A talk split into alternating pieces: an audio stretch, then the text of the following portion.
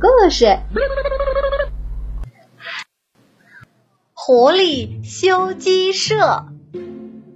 森林之王狮子特别喜欢鸡，他养了很多鸡，给鸡盖有专门的鸡舍，派专门管理人员。最近，狮子大王发现鸡越来越少。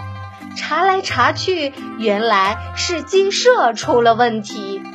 狮子很生气，要立刻加固他的鸡舍。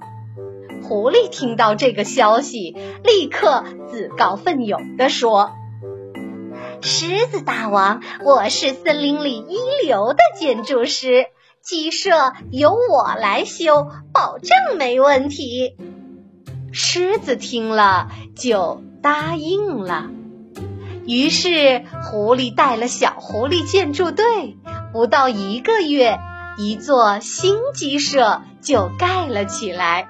狮王查看了新盖好的鸡舍后，感到很满意。鸡舍不但设计得很科学，而且相当合理。狮王很高兴。不但办了庆功宴，还赐给他黄金百两。一时间，狐狸成了森林中的风云人物。